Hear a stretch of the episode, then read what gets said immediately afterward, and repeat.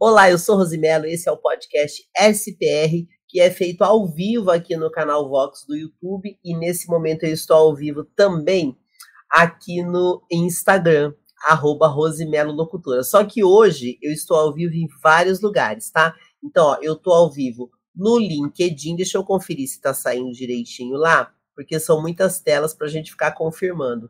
Mas estou ao vivo também, gente, no meu canal pessoal, que é o Rosimelo, que eu já tenho há muitos anos, eu nunca fiz nada ao vivo lá, resolvi fazer hoje para poder estrear e experimentar, né, para ver se vai fluir direitinho, se vai funcionar, se vocês vão gostar, porque é um canal que raramente eu posto vídeos, mas eu vou postar mais, tá? Porque realmente, gente, é muita coisa para postar, a gente não dá conta. Mas eu resolvi começar esse podcast hoje diferente, porque eu sou assim, né? Sempre tô trazendo novidade. Ó, tô ao vivo agora no LinkedIn. Estou ao vivo no canal Vox, que é o meu canal oficial, e estou ao vivo também no meu canal pessoal, que é o Rosimelo, e também no Instagram. Já tem uma turminha entrando aqui. Passei a manhã toda numa reunião online deliciosa com uma equipe fantástica. Quase que a gente não encerra a reunião para eu começar o podcast, mas eu vou dizer para vocês, foi tão produtivo, foi tão especial e eu sou muito grata de ter conhecido tanta gente maravilhosa que hoje faz parte da minha vida e do meu crescimento, tá? Deixa eu acertar aqui, gente, porque são muitos aparelhos para eu fazer essa transmissão em alto estilo. Bom, muita coisa boa acontecendo essa semana. Hoje, o nosso podcast, ele é o episódio de número 107 e depois eu subo ele para as plataformas do Spotify. Quero agradecer a todas as mensagens que eu tenho recebido constantemente dos meus patrocinadores, que são vocês que me ouvem, que comentam, que curtem, compartilham. Então, eu já vou pedindo, ó, tá me ouvindo no YouTube? Curte, compartilha, deixa sua mensagem. Você que está me ouvindo no LinkedIn, deixa a tua mensagem. Quem está me ouvindo no Instagram, pega esse aviãozinho e divulga. Deixa também sua mensagem aqui que hoje nós vamos fazer o episódio de número 107 do podcast SPR. Dá para acreditar que a gente já está com 107 episódios? É impressionante, né, gente? Na verdade, 107 é, capítulos, né? Porque o episódio mesmo, a gente está, na, na, verdade, nós estamos no 107 episódio, mas estamos na temporada 4 na quarta temporada do podcast. E esse podcast está sempre trazendo coisas diferentes. Eu quero que você também dê sua sugestão. O que você gostaria que eu trouxesse aqui no podcast SPR? Sabedoria, prosperidade e riqueza todos os dias com as nossas práticas diárias de prosperidade. Quer fazer parte do Clube da Prosperidade? No meu Instagram, arroba Rosimelo Locutora, tem um link na bio. Você entra lá e se cadastra uma vez só. E você vem para o grupo de WhatsApp. Eu tenho também no Telegram, tem uma turma aí que é do Telegram e os dois funcionam, tá? Não tem problema nenhum. Todos os dias eu trago leitura do livro de sabedoria, trago uma chave da prosperidade e no final um código do milhão, porque eu faço parte de todo esse movimento e quero você junto comigo. Para você fazer parte dos meus grupos de network, me chama no Instagram, que eu oriento vocês, tenho vários grupos, e estou nesse momento com inscrições abertas para a minha mentoria semente e essas é, eu faço seleções para entrar na mentoria. Então você me chama que eu te oriento, mas eu tô também com seleções para o nosso grupo de network. Eu vou deixar aqui para quem está me ouvindo no YouTube, eu vou deixar o link para você poder fazer a sua inscrição no formulário, tá? Aí a gente vai selecionar direitinho e algumas pessoas vão poder entrar no meu grupo fechado. Sim, eu tenho um grupo fechado específico para network de alto valor. E esse grupo é muito bacana porque a gente tem vários trabalhos que a gente faz e faz junto, o que é maravilhoso. Então, estou deixando aqui o link. Deixa eu ver se ele vai sair em todas as plataformas, porque eu não sei se sai em todas. Muita coisa, gente, que eu vou fazendo aqui, eu vou aprendendo com vocês, tá? não tem como eu saber tudo, não. E eu amo ficar mexendo nisso tudo, que eu fico doidinha, né? Animadíssima. Então, ó, mandei já o link aqui no YouTube. Aí você pega o link você se cadastra para fazer parte do meu grupo fechado de network que é feito através de seleção, de acordo com o seu perfil e também com o seu propósito, tá? Então vamos lá.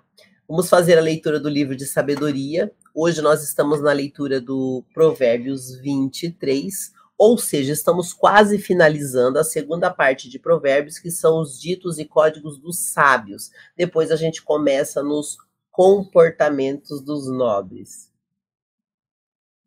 Ah, eu explico tudo, Sônia, depois.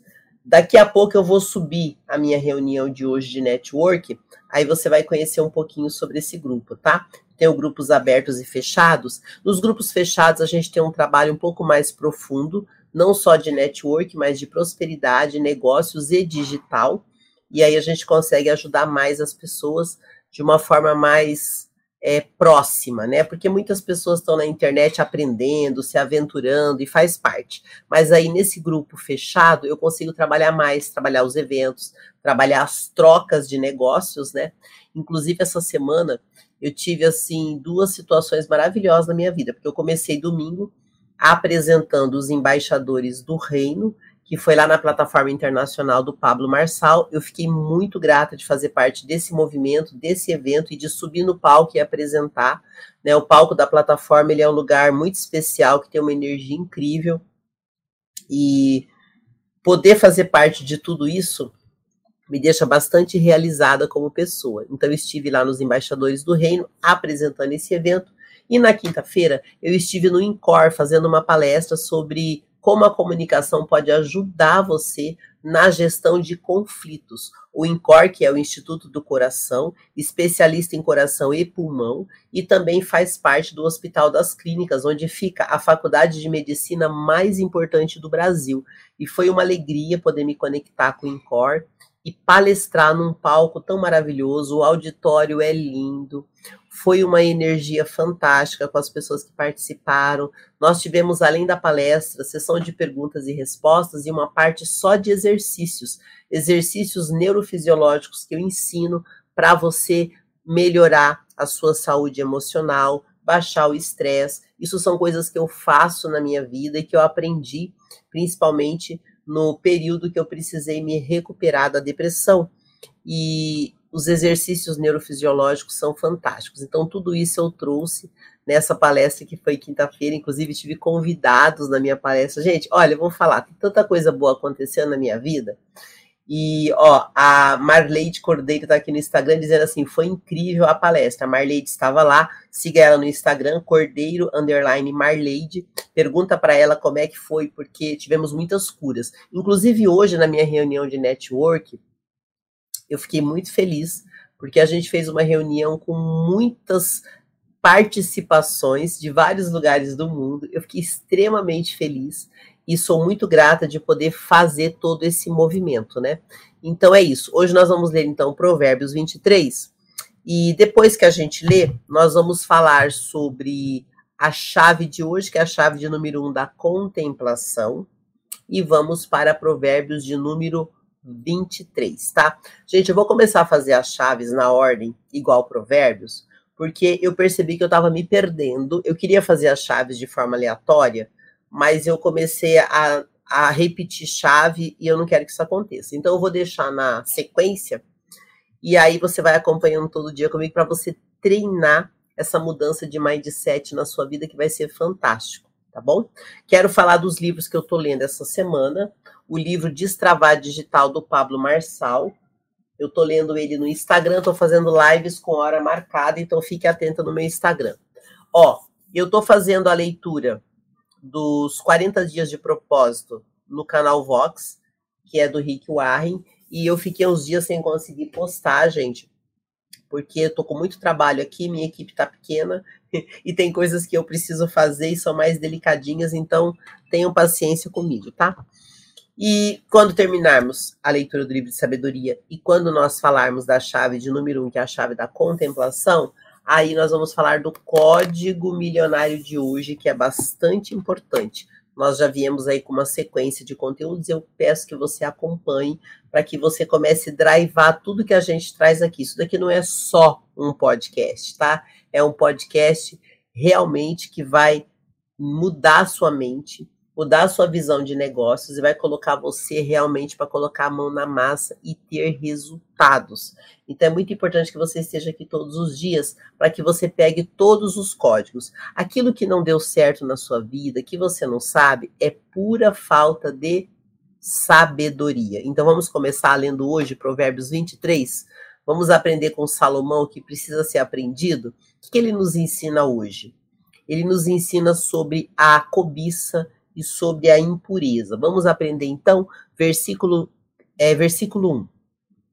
Provérbios 23. Quando você se assentar em uma refeição com alguma autoridade, observe com atenção quem está diante dele e encoste a faca à sua própria garganta se estiver com grande apetite. Não deseje as iguarias que lhe oferece, pois podem ser enganosas. Não esgote suas forças tentando ficar rico, tenha bom senso. As riquezas desaparecem assim que você as contempla. Olha que interessante. Elas criam asas e voam como águias pelo céu. Não aceite a refeição de um hospedeiro invejoso, nem deseje as iguarias que lhe oferece, pois ele só pensa nos gastos. Ele lhe diz: coma e beba, mas não fala com sinceridade. Você vomitará o pouco que comeu e desperdiçará sua cordialidade. Não vale a pena conversar com um tolo, pois ele despreza a sabedoria que você fala. Não mude de lugar os antigos marcos de propriedade, nem invada as terras dos órfãos, pois aquele que defende os direitos dele é forte, ele lutará contra você para defendê-los. Bom, nessa primeira parte de Provérbios, que vai de 1 a 10, ele fala vários códigos preciosíssimos a cada versículo. E ele começa no versículo 1 a 3 falando sobre uma faca na garganta. O que, que ele quer dizer sobre isso? Uma pessoa sábia sabe se comportar, se portar na casa mais humilde e no palácio mais majestoso. Quer dizer o quê? Que ser rico, ser sábio e ser próspero é saber se comportar em qualquer lugar. Tem pessoas que às vezes ganham dinheiro e querem humilhar os outros, ou estuda e querem tirar vantagem de quem sabe menos. E riqueza não é sobre isso. Então a pessoa sábia, que tem realmente a riqueza do alto, que tem sabedoria, ela sabe se comportar em qualquer ambiente e ninguém se senta para comer, por exemplo, com alguém importante. Vamos pegar um exemplo, um governador, sem que tenha sido agendado. Ou, por exemplo, com o rei, né? A rainha Elizabeth morreu recentemente e tinha alguns códigos que tem até hoje, né? Os protocolos reais. E as pessoas precisam entender os protocolos para estar lá no castelo visitando a rainha, quando ela ainda era viva, né? O que, que acontece? A sua casa é o lugar onde você dita suas regras. E as pessoas que frequentam sua casa precisam respeitar. E agora eu já estou falando como embaixadora do reino, porque a nossa casa é um ambiente sagrado. Então não leve qualquer pessoa para sua casa e dite as regras do que funciona na sua casa para que ninguém desrespeite a sua casa. Então uma pessoa sábia, ela tem esse bom senso muito claro. E é importante que você aprenda. Tem uma coisa que eu aprendi quando eu era adolescente, que são aulas de etiqueta. E posso falar? Foi uma experiência maravilhosa, porque você começa a entender de protocolos. E a gente precisa colocar na nossa casa regras claras para que ninguém invada a nossa casa e desrespeite o nosso lar. No versículo 4 e 5, ele fala sobre o trabalho em excesso. Esses versículos, eles chamam a atenção para as pessoas que trabalham sem sabedoria, não viva na força do seu braço. A sabedoria é você ter instrução e saber aplicar. Tá certo? Gente, olha, fiquei meio rouca agora, perceberam?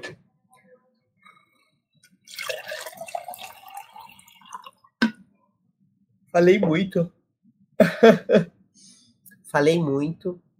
Deixa eu só fazer um exercício aqui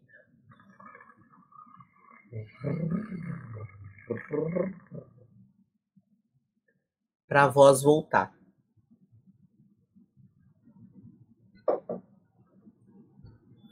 Perceberam que a minha voz mudou?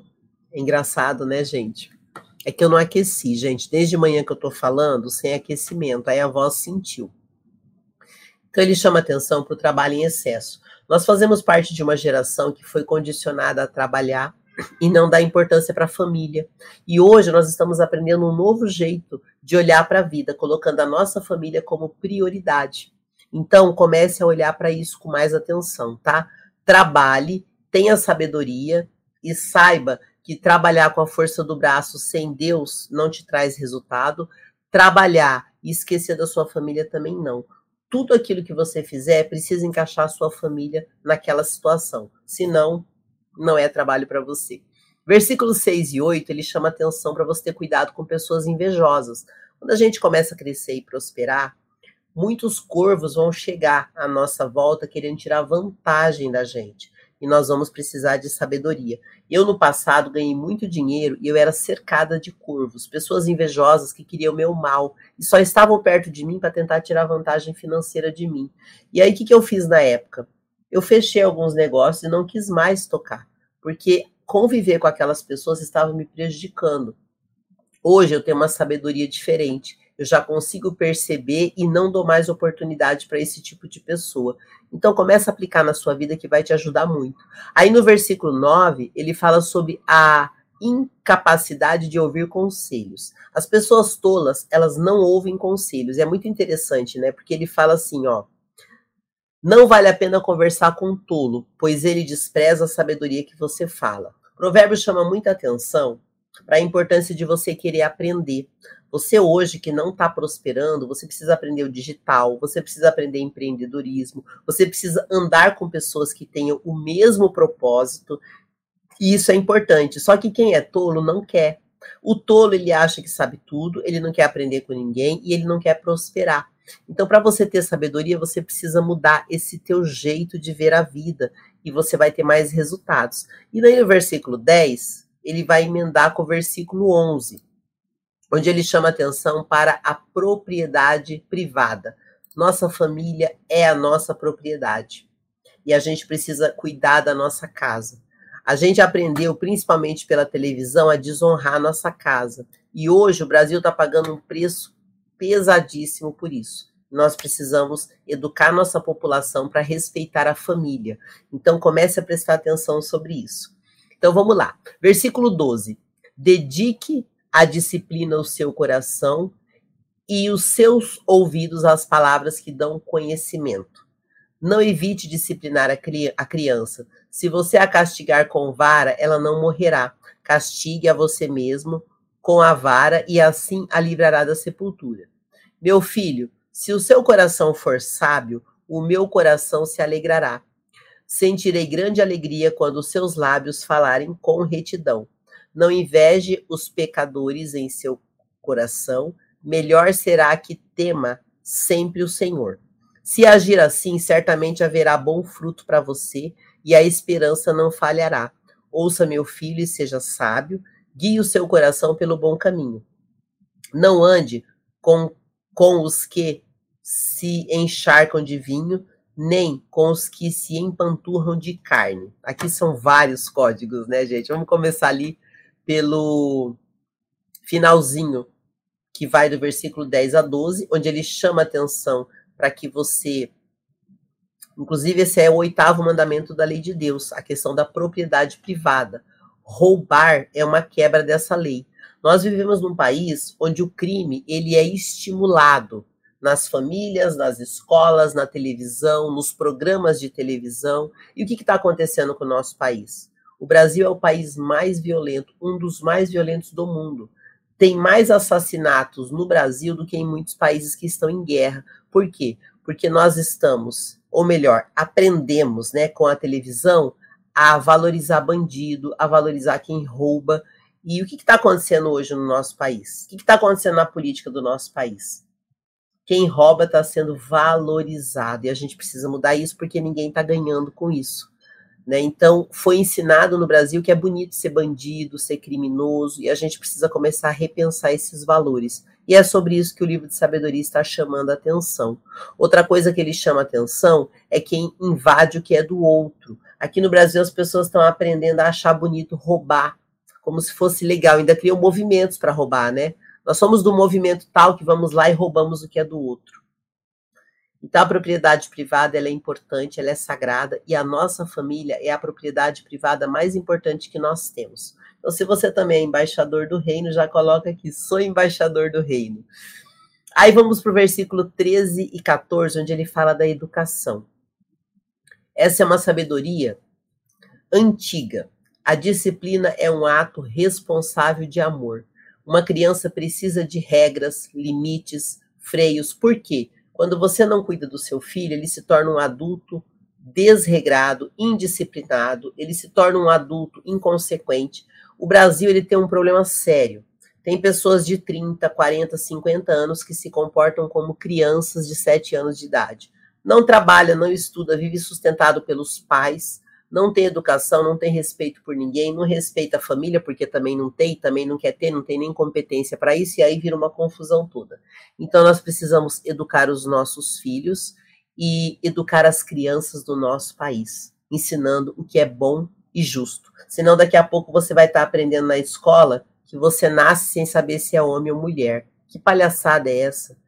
Você pode ser o que você quiser, mas não desrespeite nem desonre a Deus, tá? Homem é homem, mulher é mulher. A sua opção sexual é um direito seu, ninguém tem nada a ver com isso.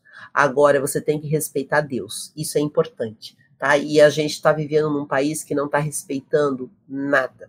E ninguém está ganhando com isso. Versículo 15 e 16: Filhos são a alegria dos pais. E a gente tem um país onde muita gente é revoltada com pai e mãe, e está na hora da gente crescer. Você que é filho, você tem que crescer. Se você teve problemas com seu pai, com a sua mãe, você precisa resolver isso para você. Senão você vai virar um adulto chorão e reclamão porque teve problema com o pai e com a mãe na infância. Nós, filhos, temos obrigação de superarmos os nossos problemas com os nossos pais e de sermos melhores que eles, para honrar a nossa geração. Então, os pais que têm filhos e de fato exercem o papel de pai e mãe merecem todo o nosso respeito.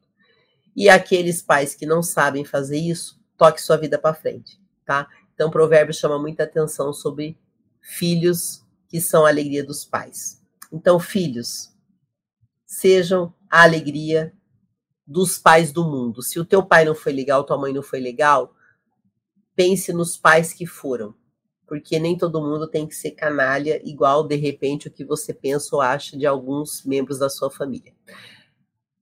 Versículo 17 e 18. Não inveje. Os pecadores podem parecer felizes, os pecadores, né, que são invejosos, eles podem parecer felizes, mas no final eles não têm nada.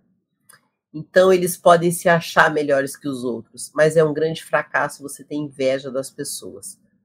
Construa sua vida, batalhe por aquilo que você deseja, é mais bonito e honesto. Versículo 19, aí do 19 até o 21, ele fala não anda com os farristas. Ele chama atenção para o alcoolismo, para essa vida de festa sem responsabilidade. Aí a gente tem que chamar a atenção do Brasil, que o Brasil é um país onde os jovens são estimulados a beber, cair na farra e viver uma vida completamente irresponsável. E nós aprendemos onde isso? Programas de televisão, artistas imbecis que pregam estilos de vidas dos piores que tem, e aí algumas pessoas na inocência começam a seguir aquilo. E a gente precisa mudar isso, porque isso tem destruído a nossa nação. O Brasil é um dos países onde o alcoolismo é altíssimo, a violência é altíssima e o número de adultos irresponsáveis é enorme. Homens e mulheres idiotas que torram tudo, que não respeita a família, que não respeita ninguém. A gente precisa mudar isso no nosso país. Versículo 21. Os bêbados e os glutões se empobrecerão, e a sonolência os vestirá de trapos. Sabe aquele jovem preguiçoso que só quer viver na farra? Talvez agora ele tenha 40, 50 anos de idade e mora na casa dos pais. Não trabalha, não estuda, não tem e não quer ter família, não tem nem competência para isso, mas ele está atrapalhando a vida de uma geração inteira. Então presta atenção sobre isso. Jovens irresponsáveis, adultos problemáticos. Aí vamos seguir aqui. Versículo 22. Ouça seu pai que o gerou, não despreze sua mãe quando ela envelhecer. Compre a verdade e não abra mão dela, nem tampouco da sabedoria, da disciplina e do discernimento. O pai do justo exultará de júbilo, quem tem filho sábio nele se alegra. Bom será. Peraí, gente, que a minha bateria aqui tá acabando. Senão vai cair a live. Ai, gente, vai cair a live. Segura, deixa eu achar o carregador aqui. Peraí. Peraí, pessoal. Pronto. Achei aqui. Resolvido. Resolvido. Vamos continuar então. Bom será que se alegra seu pai e sua mãe e que exulta a mulher que deu a luz, que o deu à luz. Meu filho, dê-me o seu coração, mantenha os seus olhos em, seu, em meus caminhos, pois a prostituta é uma cova profunda e a mulher pervertida é um poço de é um poço estreito. Como assaltante, ela fica de tocaia e multiplica-se entre os homens infiéis. De quem são os ais, de quem são as tristezas e as brigas de quem são, e os ferimentos desnecessários, de quem são os olhos vermelhos? Dos que se demoram bebendo vinho, dos que andam à procura de bebida misturada, não se deixe atrair pelo vinho quando está vermelho, quando cintila no copo e escorre suavemente no fim, ele morde como serpente e envenena como víbora. Seus olhos verão coisas estranhas e sua mente imaginará coisas distorcidas. Você será como quem dorme no meio do mar, como quem se deita no alto das cordas do mastro. E dirá: Espancam-me, mas eu nada senti, bateram em mim, mas nem percebi. Quando acordei, para quando acordei, para que possa beber mais uma vez. Bom, o alcoolismo é um dos grandes problemas do nosso país e isso já está na Bíblia, né? Então, não é por acaso que a gente está nesse trecho. Então, vamos lá. No versículo 19 até o 21, ele chama atenção sobre isso. Essas pessoas que não têm responsabilidade, só querem viver na farra e bebem muito. Depois, do versículo 22 até o 25, ele fala sobre a obediência que começa com a disposição de ouvir conselhos e orientações. Então, sempre vai ter alguém para nos orientar. Inicialmente, nossos pais. Talvez o seu pai e sua mãe não sejam muito bons nisso, você pode procurar outras pessoas, mas que sejam pessoas que tenham princípios, senão você vai se ferrar na sua vida. Cuidado onde você pede conselho. Versículo 26 e 28, ele manda guardar o seu caminho. Então, esses versículos, eles chamam a atenção que nós precisamos amar a Deus de todo o nosso coração, com toda a nossa força e viver de acordo com esta realidade. O que, que é o caminho? Então, nós somos corpo, mente e espírito. O corpo é como se fosse o carro, né? É isso que nós usamos aqui, porque nós somos um ser espiritual tendo uma experiência humana. A nossa mente é a nossa alma. Quem manda em nós? Nossa mente nossa alma que governa este carro que é o nosso corpo. E o que, que é o espírito? É o caminho. Ou seja, o espírito é Deus. E se você está se ferrando na vida, se volte para Deus para você entender o que é o caminho. Guarde o seu caminho. Versículo 29 até 35, ele chama mais atenção ainda para o álcool, a farra, as festas e tudo de ruim que o álcool traz. Não é só um copinho de cerveja, não é só um copinho de cachaça. É algo que vai destruir sua vida, destruir as famílias. A minha família foi destruída pelo alcoolismo do meu pai, infelizmente. Meu pai não conseguiu ter sabedoria para administrar o álcool na vida dele. E ele pagou caro por isso. E às vezes a pessoa acha que o fato do, da pessoa não ter caído na rua ou dela conseguir trabalhar, ela não é alcoólatra. Não, meu pai tinha uma vida aparentemente normal, mas dentro de casa era o álcool todo dia. Eu tenho dois tios que morreram pelo alcoolismo, um do lado do meu pai, um do lado da minha mãe. Então pode ter certeza, de alcoolismo eu entendo bastante e já sei as pegadinhas que são usadas. Não bebo, por muito tempo eu não bebia, um período eu bebi, mas eu sempre tive muito cuidado para não passar do ponto e o fato é, quando você bebe constantemente, você não consegue mais controlar. Então eu decidi parar, porque não me acrescenta nada. Não me acrescenta nada. Então comece a pensar sobre isso, tá? Bom, esse foi o nosso livro da sabedoria de hoje. Foi forte, né? Muito forte. Então, tá travando, gente, porque eu fui colocar um filtro, porque a minha iluminação não tá boa. E eu percebi que o filtro tá aumentando o travamento.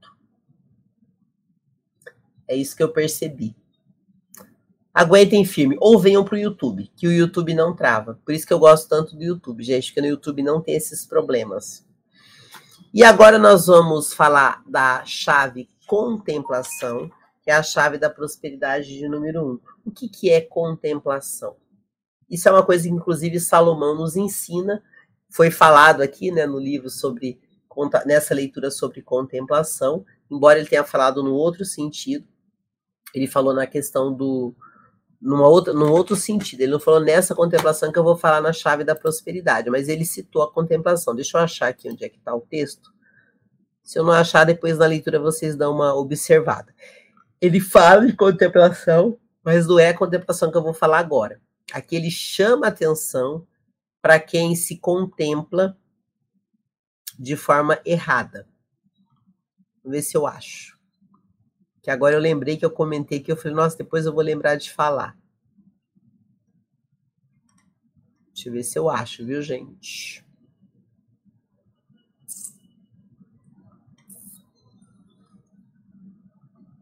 Mas ele fala em outros sentidos, que é o importante. Depois, se vocês lerem, para vocês entenderem direitinho. Ele chega a comentar aqui algo sobre pessoas que contemplam, mas ele falou num outro sentido, num sentido negativo. Se eu achar de novo, eu, eu chamo vocês, tá? Acho que foi lá no comecinho. Mas o fato é, nós vamos falar hoje sobre a chave da prosperidade contemplação, que é uma chave extremamente importante e poderosa e que a gente precisa aplicar na nossa vida o quanto antes. Por quê? Porque a gente precisa aprender a contemplar a natureza. O que, que é contemplar a natureza? Anota isso que é o mais importante. Deus é a natureza. A natureza é a manifestação de Deus. E se você seguir o que está na natureza, sua vida vai dar certo sempre, porque a natureza ela tem um propósito alinhado, ela faz o que precisa ser feito. A natureza prospera de forma exponencial. E quando você contempla a natureza, você aprende com ela. É o que nós estamos fazendo agora na leitura dos códigos do milhão.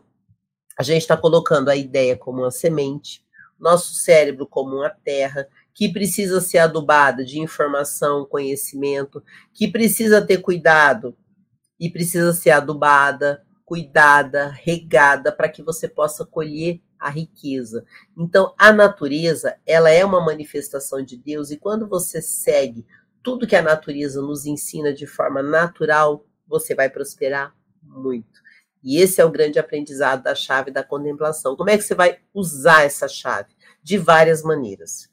A melhor maneira de você usar a chave da contemplação é todos os dias você fazer uma caminhada e, de preferência, fazer isso num parque, num lugar onde você vê a natureza, para você sentir o cheiro do ar, o ar num lugar que tem parque, que tem folhas, que tem verde, ele é um ar diferente. Começa a contemplar a qualidade do ar quando você está na natureza a beleza da natureza, que a natureza ela não imita nada, ela é única, assim como nós somos únicos. Então, contemplar a natureza é um exercício de sabedoria que vai ajudar muito você prosperar. E outra coisa que ajuda, quando você não está bem, você vai num parque, põe o seu pezinho na terra, anda um pouco, senta e deixa a sua mente limpar. Vai limpando, e aí você começa a ter um monte de ideias. Olha, até relaxei só de falar da natureza. Por quê? Quando você se conecta com a natureza, você consegue ter clareza nas coisas. Então, estar ao ar livre é extremamente prazeroso. Se você mora num lugar que não existe isso, começa a buscar esse tipo de ambiente. Antes da Revolução Industrial, as pessoas moravam no campo. E foi feito um grande movimento para retirar as pessoas do campo e trazerem elas para as cidades para a selva de pedra, não é assim que chamam São Paulo? Pois é. Mas essa selva de pedra ela tem um preço muito alto. Eu sou muito grata de morar num dos melhores lugares do Brasil e poder caminhar todo dia num parque lindo. Nem todo mundo tem esse privilégio. Sempre que eu moro em algum lugar, eu tento procurar um lugar onde eu possa caminhar perto de algum parque, alguma praça. Isso é muito importante, porque eu sinto que relaxa, acalma. É gostoso também você ter plantas em casa, as plantas harmonizam o ambiente, isso também é muito bom e vai te ajudar. Então, a contemplação é uma chave preciosa. Quando você está contemplando a natureza, você pensa melhor, você resolve melhor os seus problemas. Às vezes você está cheio de problema, vai contemplar a natureza. Ali está a chave do que você precisa para a sua vida, tá bom? Bom, em termos bíblicos, não muda. Contemplar é, de fato, olhar a tudo aquilo que Deus nos colocou. As plantas, as flores, as frutas, a água. E uma dica que eu vou dar para você que, já que a gente está falando de contemplar a natureza e Deus, essa semana quando eu fiz a palestra e eu falei sobre gestão de conflitos, eu ensinei um exercício para ajudar as pessoas a melhorarem, a diminuírem o estresse e a melhorarem a saúde. Eu vou ensinar para vocês, isso tem a ver com contemplação também. A natureza é perfeita. Para de ficar buscando solução no artificial. Experimenta. Ó, hoje, por exemplo, eu tô desde ontem, que horas que era ontem? Umas seis, cinco horas. Desde cinco horas da tarde de ontem, que eu estou em jejum. Daqui a pouco eu vou fechar aí um bom tempo de jejum. Eu faço de tempos em tempos. Existe o jejum que você faz para academia, que é diferente, e existe o jejum que você faz com o objetivo de se conectar mais com Deus. Tem jejum que você não toma nem água. Nesse meu jejum, eu estou tomando água. Por quê? Quando você toma água, você vai limpando o sangue. Quando você cuida da sua alimentação, você vai limpando o sangue. Quando você faz orações e toma água, você faz uma limpeza no seu corpo. Além de desintoxicar, o que é muito saudável, você vai ter uma alta performance na sua vida. Então experimente contemplar a natureza e utilizar a natureza para curar a sua saúde. Funciona, tá, gente? Então, ó, eu tô tomando bastante água. Vou ficar nesse jejum mais um tempo hoje. Por quê? Porque eu estou fazendo aí um sacrifício do Senhor, ou melhor, um sacrifício para o Senhor, pedindo para ele pela recuperação do meu pai. Inclusive, se você ora, se você é uma pessoa de orações, eu estou pedindo pela saúde do meu pai, que está com câncer pela segunda vez, passando por um processo de químio, que é algo muito doloroso. E eu quero muito que ele fique bem, que ele se recupere. Então, desde ontem eu comecei a se mover e vou fazer alguns dias de muita oração focadas na recuperação e saúde do meu pai. E eu tive muitos problemas com meu pai ao longo da vida, mas graças a Deus eu não apenas o perdoei, mas ele também me perdoou. E o mais importante, eu quero ele bem. Eu sei que ele já tem uma certa idade e qualquer pessoa pode morrer em qualquer idade, a gente sabe disso. Mas eu quero que ele esteja bem, que ele se recupere logo e que ele viva muitos anos ainda para poder curtir a idade que ele tá. Hoje ele tá com 75 anos. Meu pai sempre foi muito saudável, viu, gente? Sempre. Pensa numa pessoa saudável. Nesse ponto, acho que eu tenho um pouco dele. Meu pai sempre foi muito saudável. Só que ele nunca cuidou muito da saúde. Sempre bebeu. E a longo prazo isso traz problemas, não tem como, né? Então eu espero que ele de fato melhore. Então eu tô aí nesse mover em jejum pela saúde e recuperação do meu pai e de todas as pessoas que nesse momento estejam doentes e precisando de ajuda e amor. Mande amor para as pessoas, que isso também ajuda muito a curar as pessoas. Eu vivo muito isso na minha vida, né? Há mais de 10 anos eu frequento o Hospital das Clínicas fazendo doação de sangue e nos últimos anos também de plaqueta. E sempre que eu vou doar sangue, eu vejo isso como um agradecimento a Deus por conservar a minha saúde. Eu cuido bastante, mas nem sempre a gente cuida. Eu já fiz também muita extravagância com a minha saúde e eu tenho muito esse propósito de agradecer a Deus fazendo as minhas doações de sangue e plaqueta enquanto Deus me permitir. Se em algum momento ele achar que eu não devo, tudo bem. Mas eu agradeço muito pela saúde que eu tenho, que eu conquistei né, ao longo da minha vida e todos nós podemos conquistar a saúde. Então isso também é um ato de contemplação, quando você contempla aquilo que Deus te deu. E o nosso corpo ele é feito para a honra e glória de Deus, a gente precisa estar atento a isso. Quando você se alimenta, quando você toma água, tudo isso afeta o seu corpo físico.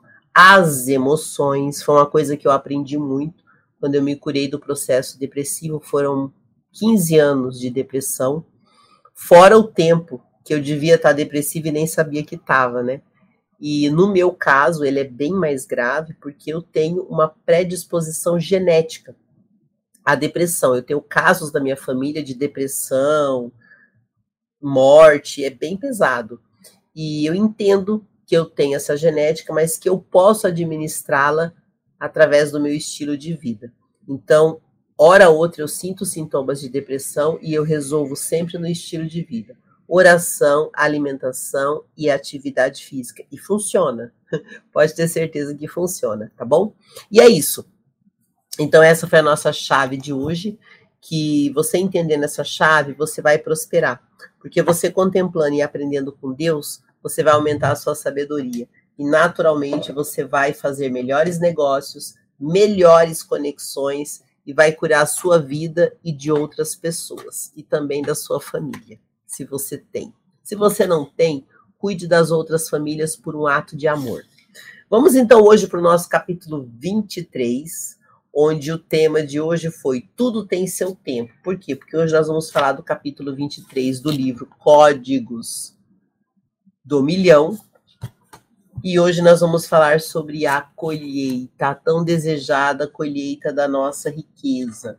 Todos os dias eu colho algo que eu plantei em algum momento. Por isso que é importante você plantar todos os dias boas sementes. Porque na hora que você começar a colher, você não vai colher de um lugar só, não. Você vai colher de vários lugares. Toda vez que você fecha um negócio, um serviço, um contrato, toda vez que você é valorizado por algo, é porque você está colhendo. Por exemplo, hoje, antes dessa, desse podcast, eu tive a minha reunião semanal de network.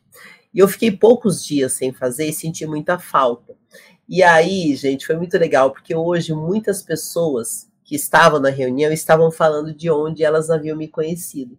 Então, tinha gente hoje na reunião que me conhece desde o começo do ano, e teve gente na minha reunião que me conheceu ontem.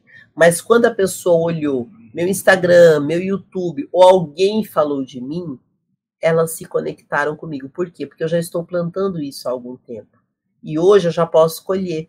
Por exemplo, domingo eu apresentei um dos eventos mais importantes que existe no mundo sobre famílias, que é Embaixadores do Reino. E lá no evento teve gente que veio dos Estados Unidos. Inclusive, eu me conectei com uma pessoa incrível que veio da Geórgia, Estados Unidos, e que me conhecia. Então, assim, eu estava num evento internacional, eu estava palestrando no palco da plataforma internacional do Pablo Marçal, que é o maior ecossistema de negócios da América Latina, do qual eu faço parte. Então, assim, eu estava colhendo domingo algo que eu plantei. Pessoas maravilhosas, um ambiente incrível, quanta coisa boa eu tenho vivido na minha vida por plantar muitas sementes. Então, domingo, eu tive uma grande alegria, que foi o evento que eu abri, que eu participei e que eu interagi com o Ricardo Linhares, que é um cristão incrível, que tem uma família maravilhosa e que estava instruindo pessoas a tornarem suas casas uma embaixada do reino, a sustentarem suas casas. Então, foi fruto de uma de uma plantação que eu fiz lá atrás e pude colher. Quinta-feira eu estive no INCOR, no Instituto do Coração, que é um centro de referência não só no Brasil, mas fora do Brasil, especializado em coração e pulmão, que faz parte do Hospital das Clínicas, onde fica a maior faculdade de medicina do Brasil e uma das maiores do mundo. E eu estava lá fazendo uma palestra falando sobre o que? Cura das emoções, gestão de conflitos. Então, olha que coisa maravilhosa, gente, eu poder passar por tudo isso, né? Saber que ali no Instituto do Coração, eles cuidam de pessoas com problemas cardíacos. Minha mãe teve problema cardíaco a vida toda, eu tive que cuidar muito da minha mãe. Então, tudo isso foi uma colheita que aconteceu essa semana em dose dupla e eu fiquei muito grata, muito feliz. Então, hoje nós vamos falar sobre a colheita. Então, vamos pegar esta frase especial. Não é só plantar e colher, entre eles existe o cultivar. E é isso que as pessoas não querem fazer. Tem gente que quer ganhar dinheiro na internet só porque tem um Instagram sem fazer nenhum esforço. Não consegue. Precisa plantar uma boa semente.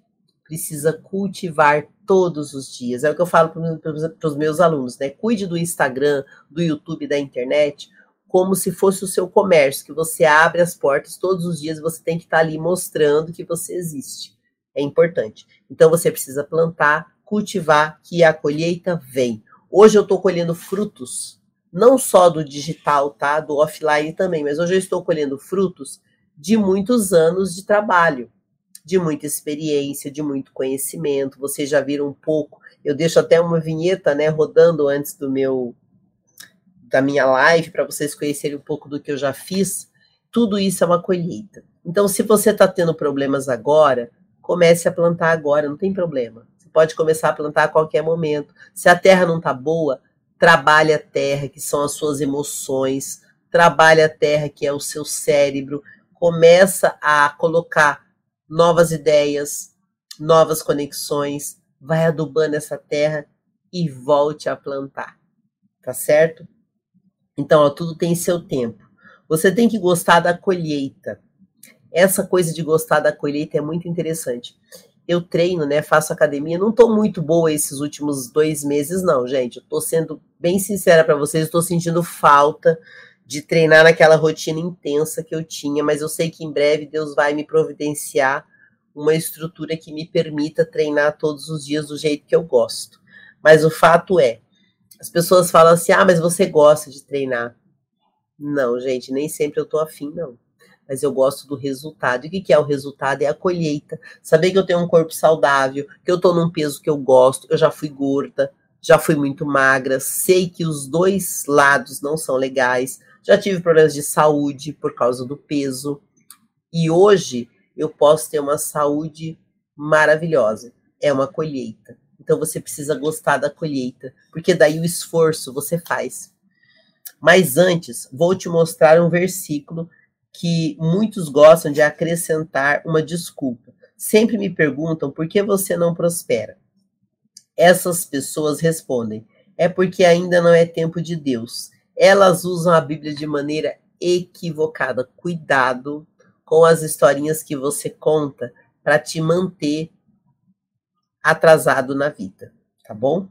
Então, Eclesiastes 3, 1, 2 diz assim: Para todas as realizações há um momento certo, existe sempre um tempo apropriado para todo o propósito debaixo do céu.